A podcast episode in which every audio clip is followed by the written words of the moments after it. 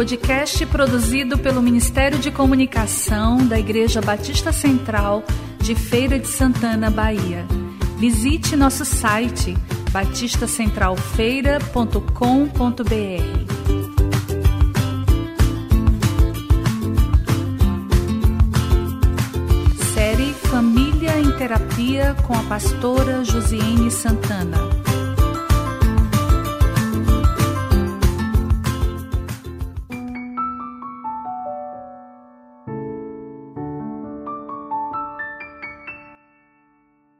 Olá! Na nossa última conversa falamos sobre ser guiados pelo medo e vimos que quem é guiado por esta emoção toma o caminho mais fácil, a fuga.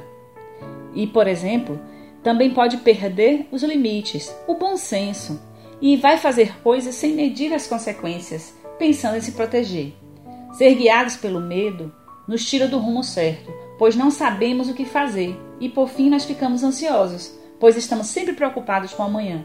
Vimos também que precisamos nos voltar para Deus, pois dele vem o nosso socorro. E como filhos, não precisamos temer, devemos confiar no amor. Deus é amor e o perfeito amor lança fora todo medo. Hoje, o nosso tema é ser dirigidos pelo materialismo. Existem pessoas cujo desejo de adquirir bens materiais se torna o único objetivo na vida. Estas pessoas estão sempre querendo mais pois acreditam que quando conseguirem, conseguirem serão mais felizes, mais importantes e estarão mais seguros. Estes três pensamentos, gerados a partir da crença que quando alcançar um determinado objetivo tudo estará bem, são falsos. Pois a felicidade produzida pela posse de bens materiais é passageira. Em geral, nós queremos ter aquilo que os outros têm. Mas as coisas mudam e aquilo que nos satisfez em um momento não será útil em outro. Então passamos a desejar outros bens maiores e melhores. Na vida prática, podemos exemplificar isso com a aquisição de, uma, de um celular cheio de recursos tecnológicos. O melhor do momento. Todos os famosos têm, as pessoas importantes têm e eu também quero.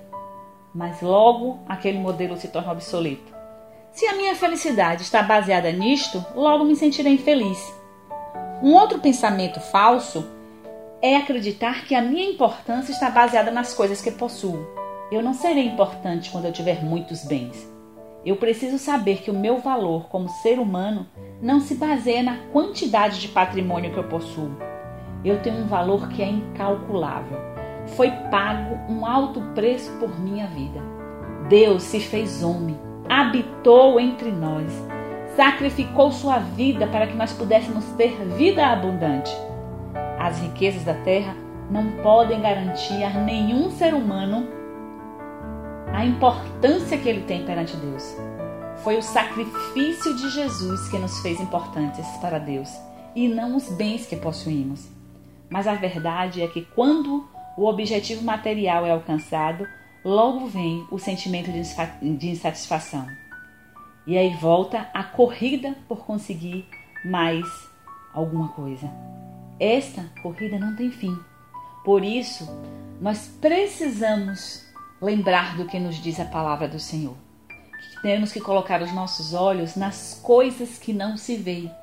Porque as coisas que se, que se veem, elas são passageiras. E as coisas que não se veem, estas sim são eternas. Você pode ver isso descrito lá em 1 Coríntios capítulo 4, versículo a partir do versículo 15. Até o nosso próximo encontro. Nós estaremos falando sobre ser dirigidos pela necessidade de aprovação.